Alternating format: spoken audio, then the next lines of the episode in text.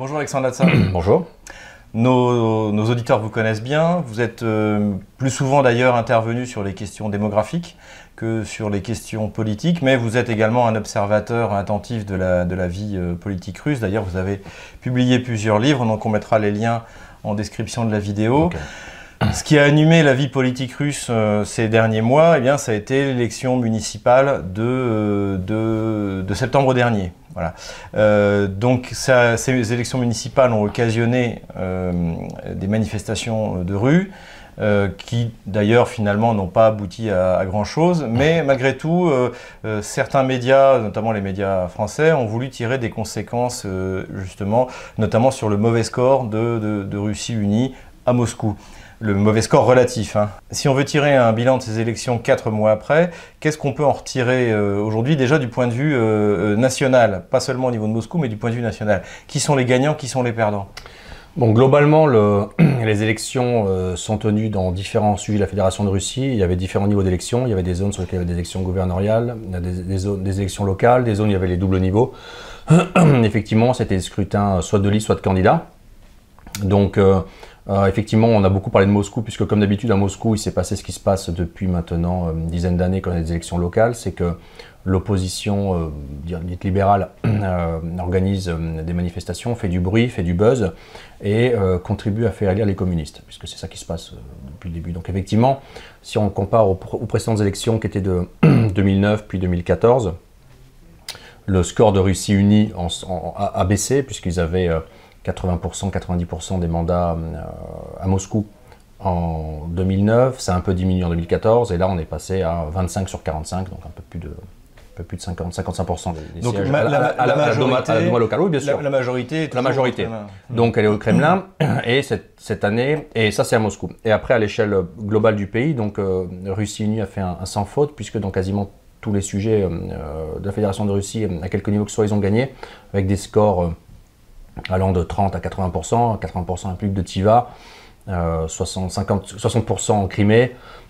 Donc euh, il y a eu, euh, c'est plutôt un carton plein puisque et même sur les, les élections comme Saint-Pétersbourg où il y avait des personnalités, donc des personnes physiques qui venaient de se présenter en direct comme, une présidentielle locale, on va dire, euh, les candidats de Russie ont été réélus et les gros scores d'opposition en province hors Moscou, c'est pas du tout le, les communistes qu'ils ont fait, mais c'est plutôt le LDPR.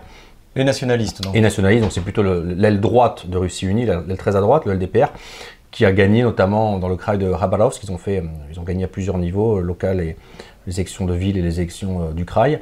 Euh, et ils ont été, euh, donc c'est plutôt une poussée à droite sur les zones périphériques du, du, du, du phare est russe. Ce, en fait. ce que vous me décrivez là, c'est un peu un modèle politique à la Orban, à la hongroise, c'est-à-dire qu'un gros parti de centre-droit et une première opposition qui est nationaliste. Qui est d'abord à droite, euh, exactement. Ouais. Euh, oui, c'est similaire. Euh, et surtout, ce qui est intéressant, c'est que, encore une fois, on a parlé de Moscou.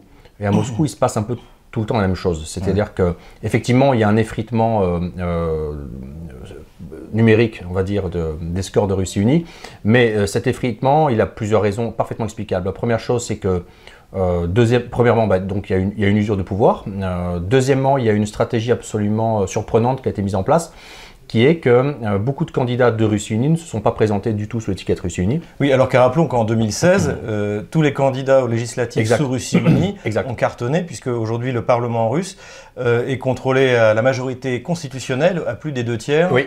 par le, le, parti Russie Unie. Donc c'est vrai que nous, en plus, on peut le dire, donc, comme nous sommes maintenant citoyens russes, nous sommes allés voter, donc moi dans mon, dans mon, dans mon district, euh, donc qui est le district du Nord-Ouest, je crois, mm -hmm. et vous, vous êtes dans le district. Euh, Alors moi, j'ai je, voté euh, dans le, le Nord-Est, euh, mais on a, on a fait face au même problème, c'est ouais. que euh, par, par, principe loyaliste, si on, on, on, on, voulait voter pour le candidat de Russie Unie, il n'était pas visible. Voilà. Et si on n'avait pas suivi attentivement, on va dire, euh, qui était le, Samo donc le candidat en, indépendant qui était soutenu par Russie Unie, on, on, ne, on, ne, bah, on, ne, savait pas que c'était, donc on ne pouvait pas voter pour ouais. lui. Tous les autres candidats, moi, ce que j'ai pu observer, c'est que tous les autres candidats, en fait, ils étaient rattachés à un, à un parti. Et visiblement, parti. je vois dans, sur ma liste à moi, j'avais une candidate qui, qui, était sans parti, donc j'imaginais que c'était celle de Russie mais je la connaissais pas. Et euh, à côté de moi, j'avais également un, un, petit vieux qui m'a demandé, mais où est le candidat de Sobyanin Parce que Sobyanin est extrêmement populaire à Moscou. Euh, et finalement, bah, j'ai voté pour la candidate de Russie juste parce que c'était une mère de famille de cet enfant, présidente de l'association des femmes de Russie, etc.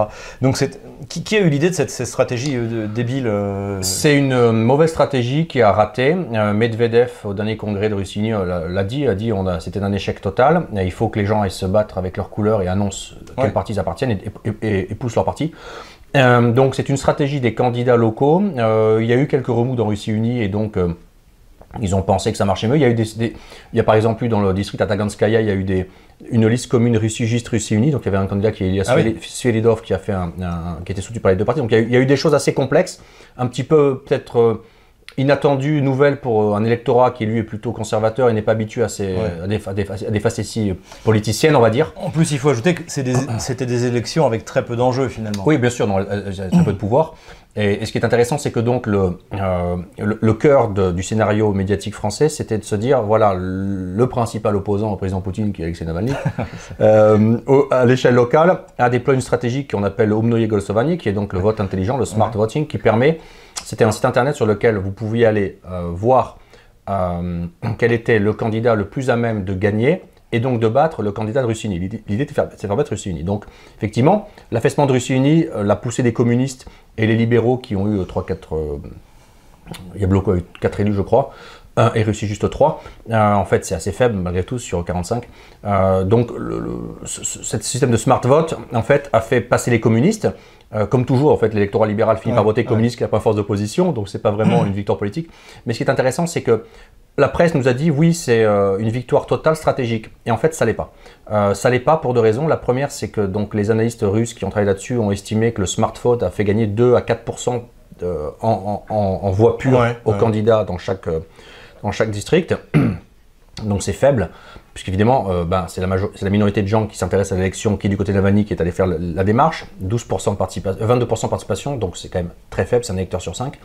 Euh, donc on imagine le nombre de gens euh, qui sont, de ces 20% qui sont allés sur le site allés voter, on est à 5-7% de l'électorat, donc c'est très faible. et la deuxième chose, c'est que dans certains districts où des candidats d'opposition nationalistes étaient en mesure de battre Russie Unie, comme c'était le cas par exemple à, à Chertanova, il y avait un candidat qui était extrêmement de, droite nationaliste dure, euh, extrêmement euh, pro-Donbass, euh, et qui était à, 2% selon tous les sondages avant l'élection de, la candidate de Russie Unie, alors que le candidat communiste était à 10%, donc il, y avait 21 pour le, la, candidate de Russie Unie, 19 pour le candidat nationaliste et 11 pour le candidat communiste. La logique aurait été de dire que le smartphone de Navalny aurait dû le soutenir pour lui dire allez, les 2-3% qui te manquent, on va te les donner pour battre Russie Unie. Mais ils ont soutenu le communiste. Donc ils ont fait gagner l'élection à Russie Unie, ça, c'est un exemple de district, mais c'est pas le seul. Ça veut dire que donc en fait, le projet politique, c'était soi-disant de faire battre Unie, mais mais pas avec les nationalistes. Mais pas avec les nationalistes. Et dessous, c'était quand même d'avoir une embrouille politicienne. Parce que là, ce que vous êtes en train d'expliquer, c'est que le Alexei Navalny, euh, qui au moment de Bolotnaya, donc 2011-2012, euh, où nous étions tous les deux d'ailleurs à cette époque, euh, nous étions jeunes, donc qui était avec, avec des nazis, hein, comme Alexander Belov ou des Mourchines, là, il refuse de s'aller aux nationalistes. Exactement, il y a un basculement politique. Et donc, moi, je pense qu'il y avait un accord avec le Parti communiste. Le KPRF, enfin certains élus du KPRF, euh, notamment euh, des élus locaux, euh, pour dire voilà, on va vous donner nos voix quoi qu'il arrive, et en échange, vous nous donnez quelque chose. Bon, alors donc du coup, il y a eu un peu plus de voix pour le KPRF, quelques élus pour le KPRF, je crois qu'il y en a 13, je sais plus, enfin, c'est tous 13. Voilà, donc Russie unie a gagné l'élection. Après, il y a eu la prise de pouvoir, c'est-à-dire que tous ces gens élus sont allés à la, à la Mosdouma, à la Douma locale, pour commencer à travailler. Et là, grande surprise, puisque il y a une table ronde qui devait avoir lieu avec Navalny, qui finalement a eu lieu dans la douleur avec des incidents, parce que la plupart des députés communistes s'y opposaient à ce qu'ils viennent expliquer euh, comment ça avait fonctionné son smart vote. Donc c'est une première fissure. La deuxième fissure, c'est que finalement, euh, l'opposition centre-déchirant entre libéraux, Yabloko et les communistes, c'est Russie qui a pris les, directions euh, des différentes commissions. Et qu'en plus, là, il y a eu le vote des budgets de la ville, un vote d'ailleurs qui est orienté sur la santé et le social. Donc ça, c'est très important, c'est que le budget de la ville est, très orienté vers la santé et le social pour les trois prochaines années. Euh, donc, euh, euh, ben, le, projet de budget de Russigny a été voté à quasi majorité par tout le monde. Donc finalement, on peut se demander, grand 1, à quoi ça a servi. Et surtout, ce qui est intéressant, c'est que, pour revenir sur les manifestations, elles étaient soi-disant justifiées par le fait que les candidats d'opposition n'avaient pu se présenter. Effectivement, il y a deux, trois ou quatre candidats qui n'ont pu se présenter. Euh, à Moscou. À Moscou. Mhm. Bon, euh, et eux prétendaient qu'ils avaient les signatures, mais que donc. Euh, ils ont fait voter les morts, ils ont signé les morts. on peut avoir des doutes déjà sur est-ce qu'ils avaient vraiment une signature et s'ils avaient été sûrs de Je- gagner, pourquoi ils sont pas présentés je, je renvoie nos, nos- nos auditeurs aux vidéos que j'ai tournées à l'époque, justement, sur Oui, la, la qui- manière qui dont. expliquait euh, ça notamment la avec l'agressivité de ouais. Madame Sobol sur Elena Panfilova qui était qui Elena, a pris la parole tout à 22 fait, fois. Bon, bon, bref, la chose importante à dire, c'est que euh, il y a des candidats d'opposition comme Sergei Qui ont été, euh, euh, ils n'ont pas pu se présenter. Ils ont fait appel à la commission, ils ont quand même pu se présenter et il a été élu dans son district. Donc le Oui, système ouais, ouais. d'interdiction appel et présentation à l'élection a fonctionné. Moi, moi, je, je- Yabloko, je- je suis euh, persuadé que les candidats de Navalny, Sobol et compagnie ont délibérément euh, euh, euh, échoué à rassembler le nombre de signatures. ils ont créé le buzz. Voilà, parce ont- qu'ils savaient très bien qu'ils se, se reprendraient une, une veste électorale, et donc il valait mieux euh, passer pour des victimes que, que pour des losers, en fait. euh, Ouais, euh, c'est possible. Et euh, voilà, donc, et en gros, malgré tout, il y a quand même beaucoup de candidats de Russie Unie qui ont été élus euh, sous oui, l'étiquette. ouais. Et la chose int- intéressante, c'est qu'on a beaucoup parlé de la répression policière, euh, on a beaucoup parlé des condamnations. Et en fait, euh, si on regarde, il y a eu à peu près, sur les deux grandes manifestations qui ont rassemblé entre 12 et 20 000 personnes, bon, selon les, les estimations, jusqu'à 20 000, euh, il y a eu à peu près un, un peu plus d'un millier d'arrestations, je crois 1000 1700, je, sais- je faudrait vérifier, mais je crois que c'est ça. Il y a eu 13 condamnations pour des cas vraiment graves, de violences sur policiers, de menaces sur les enfants euh, de fonctionnaires. Bon, la justice, a eu- on en a parlé ensemble, la justice russe a eu la main beaucoup trop lourde sur certains cas, Oui. et ils sont revenus après, ils ne sont pas habitués à Ils gérer sont ça. pas habitués à Voilà, ils savent pas. oui, Donc, tout à fait. Après, ouais. on a, on a vu le cas euh, Ouais. du jeune Joukov qui a, euh, qui a été finalement condamné à 4 ans de prison, puis maintenant c'est 3 ans avec sursis, etc. Mais enfin, il faut quand même que les gens sachent que cette personne euh, n'a pas été condamnée par accident. C'est qu'en fait, c'est un activiste qui a été formé, qui a participé à des, euh, à des centres de formation euh, pour les Young Leaders de Monténégro. Il a été récemment à l'Open Society, de, enfin, une des filiales de l'Open Society de Khodorkovsky, notamment euh, à Riga. Il a été euh, dans les manifestations en Arménie où ils ont mis en place le système des balades, c'est-à-dire les marches euh, Ouais, dans ouais. Moscou, pas une manifestation à un endroit qui est fermé, mais des balades Pour essayer de copier un peu les gilets jaunes. Voilà. Mais sauf qu'ils sont pas assez nombreux. Eh non, ils sont pas assez nombreux. Bon, on reste sur un électorat de manifestation qui, euh, si on enlève les militants politiques, euh, Ouais. les minorités euh, invisibles, euh, sexuelles ou politiques, qui voulaient la visibilité, il y a un corps manifestant de, de quelques milliers de personnes qui sont des gens qui travaillent, qui sont insatisfaits de plein de choses. Euh, ils ont le droit de manifester, de toute façon, c'est évident. Sont ultra minoritaires. Sur une ville de 15 millions Voilà. d'habitants. Euh, il y a ça 20 000, représente rien. mettons qu'ils soient 5, 6, 7 000, Ouais. 10 000 de gens qui ont euh, une situation normale, qui sont, euh, qui sont bien dans leur tête et dans leur cœur, mais qui ont, mais qui ont des, des- des griefs, on va dire, euh, bah, ils manifestent. La chose qu'il faut dire, c'est que donc ces condamnations, elles n'ont pas été très nombreuses. Il y en a, eu 13, je crois. je- donc c'est vraiment. Mm. Bon, comparé à la France, par exemple, c'est pas beaucoup. Il y a 1000, alors pour, comparé à la France, 1000 gilets jaunes ont été con- condamnés à la Oui. prison ferme. Voilà, donc c'est des. euh, la police russe euh, n'a peut-être pas l'habitude, mais elle a été euh, Oui.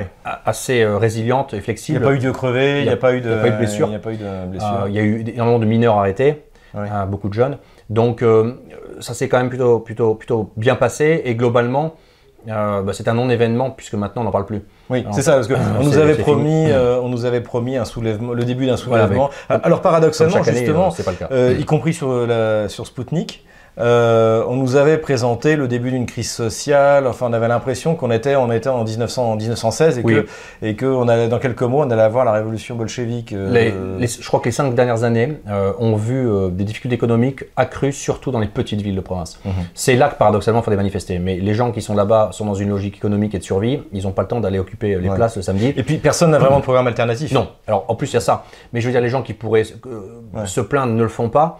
Euh, parce que bon, euh, voilà, à Moscou, l'électorat, euh, enfin, le, le- le- la dimension sociologique des manifestants, ça reste quand même huppé. C'est Moscou bourgeois, créative ni classe. La classe créative. Voilà, il n'y a, a pas beaucoup d'ouvriers d'usines Mm. euh, qui sont euh, allés manifester. C'est plutôt des gens du, du- du secteur tertiaire, de l'IT, etc. Ouais, Donc ouais. euh, voilà, très individualiste. C'est pas la force moi, j'ai voilà, c'est vraiment vu ça. Il n'y avait, pas de, de- de force. Il n'y a pas de groupe qui se crée à l'intérieur de la manifestation. C'était chacun pour soi. Maintenant, Euh, chacun a son, C'est pas du tout les gilets jaunes. là, chacun son grief. Moi- ce qui m'a le, le- le plus surpris, euh, justement, donc toujours dans cette stratégie un peu étrange de certains élus locaux moscovites de ne pas nous présenter sur le, sur le symbole de Russie unie, donc finalement sous le nom du maire Sobyanin, donc qui est sans doute un des personnages les plus populaires de Russie et qui fait rêver d'ailleurs toutes les villes, euh, toutes les villes de Russie qui rêvent d'avoir leur Sobyanin parce que, eh bien, euh, et d'ailleurs Nicolas Delo avait fait un article sur Stratpol, Moscou est devenu une grande mégalopole euh, high-tech, propre, bien organisée, avec des transports en commun. Enfin, euh, euh, est-ce, que les, les moscovites ont conscience Qu'est-ce que vous, euh, décrivez-nous un peu ce Moscou d'aujourd'hui qui, qui devrait faire envie à n'importe quelle grande capitale C'est surprenant. C'est qu'en fait, euh, on a des gens qui manifestent, alors qu'ils constatent chaque, chaque mois que ça va mieux. La ville s'améliore.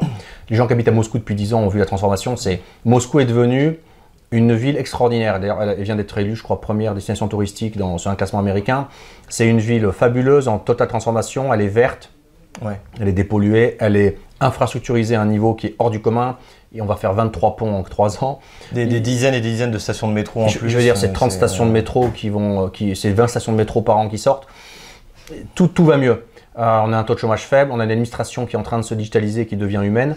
Donc, euh, elle rend la vie beaucoup plus simple pour les habitants. La corruption euh, est en train de sortir de la vie des gens complètement. Mhm. la, médecine, la police est civilisée, la médecine, est montée. gratuite, facile d'accès. Donc, on, a une ville qui est en, Personne ne se rend compte. Les Français qui viennent à Moscou, qui viennent s'installer, les étrangers qui viennent ici, sont fascinés par le niveau de développement, mhm. la modernité, le niveau techno, techno, de technophilie locale et l'ensemble et, et, tout ce que c'est devenu. Donc, autant il y aurait des raisons de manifester dans les petites villes en province russe qui sont soumises à des difficultés économiques parce qu'il y a un peu de ralentissement de la croissance, etc. Mhm. Autant on ne comprend pas l'intérêt, l'enjeu d'avoir un candidat comme Ilya Yashin dans un okrug pour une élection sans intérêt. Qu'est-ce que ça peut justifier de mettre en danger une dynamique économique construite par un pouvoir qui est en train de rétablir la situation? Et c'est ça qui est le plus incroyable, c'est que euh, on est quand même face à des gens qui ne se rendent pas compte de la chance qu'ils ont d'habiter ici dans une ville développée, propre, sûre, sans insécurité, avec peu de chômage, avec des possibilités, avec des infrastructures pour les enfants, avec un, SAMU qui est le troisième en Europe maintenant, euh, tellement que c'est développé. Donc, euh, pour la première fois, l'État russe devient bon localement avec, ces, gens qui étaient dans la rue, encore une fois, c'était 25 000 personnes mm. sur, euh, allez, disons 50 000. Donnons-leur les, donnons 50 000, ça peut leur faire plaisir. mais il n'y avait pas 50 000. Mais, mais, sur, sur 15 millions d'habitants, c'est-à-dire que la majorité des moscovites sont quand même conscients de, de, de la chance qu'ils ont. Et il faut voir aussi une chose, c'est qu'aujourd'hui, on est dans l'effet inverse des années 90. Dans les années 90, les Russes qui voyageaient à l'étranger à Paris, à Londres, à Berlin, avaient honte de Moscou. Aujourd'hui, c'est l'inverse. Bien sûr. Il euh, faut, voir les, discours que tiennent les Russes quand ils rentrent de, Paris, qui est une véritable poubelle socialiste. C'est hein, une poubelle. Euh, bien sûr. Euh, Donc, je crois qu'on a 20% de participation aux élections. On a, 5, on a 30 000 manifestants, 20 000. c'est donc 2500 personnes à l'échelle de Paris. Donc, imaginons 2000 personnes qui se réunissent à Paris pour faire une manifestation autour d'un concert de musique, qui font une balade bah, sur les champs. Bon, euh, donc c'est vraiment, c'est ça l'emploi de la manifestation. Mhm. Et c'est vrai que moi j'ai voyagé, j'ai roulé en province, euh, les, gens, les, gens, qui me suivent sur Twitter ont dû voir les photos, mais j'ai fait un, grand trajet, je me suis arrêté dans plusieurs villes euh, dans la Russie, j'ai parlé à des gens qui m'ont tous dit on aimerait avoir un Sobyanin. C'est-à-dire qu'en fait, ils voudraient avoir un pouvoir, une, gestion budgétaire qui a de l'argent, qui retape la ville. Donc c'est vrai que ça reste incompréhensible de vouloir, de jamais être content de ce qu'il y a et de toujours en vouloir plus alors qu'il y a déjà beaucoup. Mais de, et d'ailleurs, finalement, je pense que c'est le mot de la fin, ça n'a pas marché? Non. Prochaine échéance, 2020, euh, les élections législatives. 2021. 2021, l'élection législative. Et donc là, nous allons voir si eh bien, Russie Unie va, va, renouveler son succès de 2016 où ils avaient obtenu encore une fois la majorité constitutionnelle. Oui. Euh, ça vous paraît possible? Il y, a une, il y, a une, usure de l'image du pouvoir. Euh, la politique, c'est un, un, un, fait d'action. Donc je pense que si euh, il y a beaucoup de jeunes, il y a beaucoup de changements là. Les partis politiques tels que le KPRF, le Parti communiste, le LDPR ou Russie Unie sont en train de renouveler. Des renouvellements permanents. Donc il y a beaucoup de jeunes qui arrivent. Donc moi, ça me rend assez optimiste sur le fait qu'il y a des nouveaux visages qui vont arriver. Il y a peut-être des gens qui sont euh, capables d'aller faire des actions de terrain surtout que, et, raméliorer l'image du Surtout que, contrairement à ce que raconte la presse euh, française gauchiste, pléonasme, euh, les jeunes ont voté majoritairement pour Poutine. C'est-à-dire traditionnellement, plus que, oui, aux dernières élections prédécentielles, ils étaient parmi les catégories qui, votent, qui ont voté le plus pour Vladimir bah, bien Poutine. sûr. Donc voilà. Donc je pense que le on est sur une, un, non-événement. le smart vote de Navalny n'a pas trop fonctionné. Euh, il s'est ridiculisé même. je veux dire, il a fait encore une fois, il y a les communistes, bon, euh, qui sont dans une euh, opposition compatible avec le, pouvoir central du Kremlin, pour faire simple, un peu comme le DPR. Donc finalement, la bulle n'est pas percée. il y a trois candidats Yabloko qui sont des dinosaures. Russie juste qui est aussi une opposition compatible. Donc finalement, ça n'a servi à rien. tout, ça, tout ça pour rien en fait. Eh bien, ce sera le mot de la fin. Merci Alexandre Lassin. Merci Xavier Moreau. On, espère vous voir plus souvent sur Stratpol. Je promets lecteur de Stratpol d'apparaître plus souvent en, 2020. Voilà, mais il faut que, faut que nos éditeurs sachent, c'est qu'en fait, nous, contrairement, malheureusement, nous n'avons toujours pas reçu nos valises du Kremlin. Ce serait bien qu'elles arrivent. Donc nous devons travailler, donc nous n'avons pas toujours tout le temps de produire et de filmer euh, ce, qu'on a envie Tout ce qu'on voudrait dire. Voilà. Exactement. Voilà.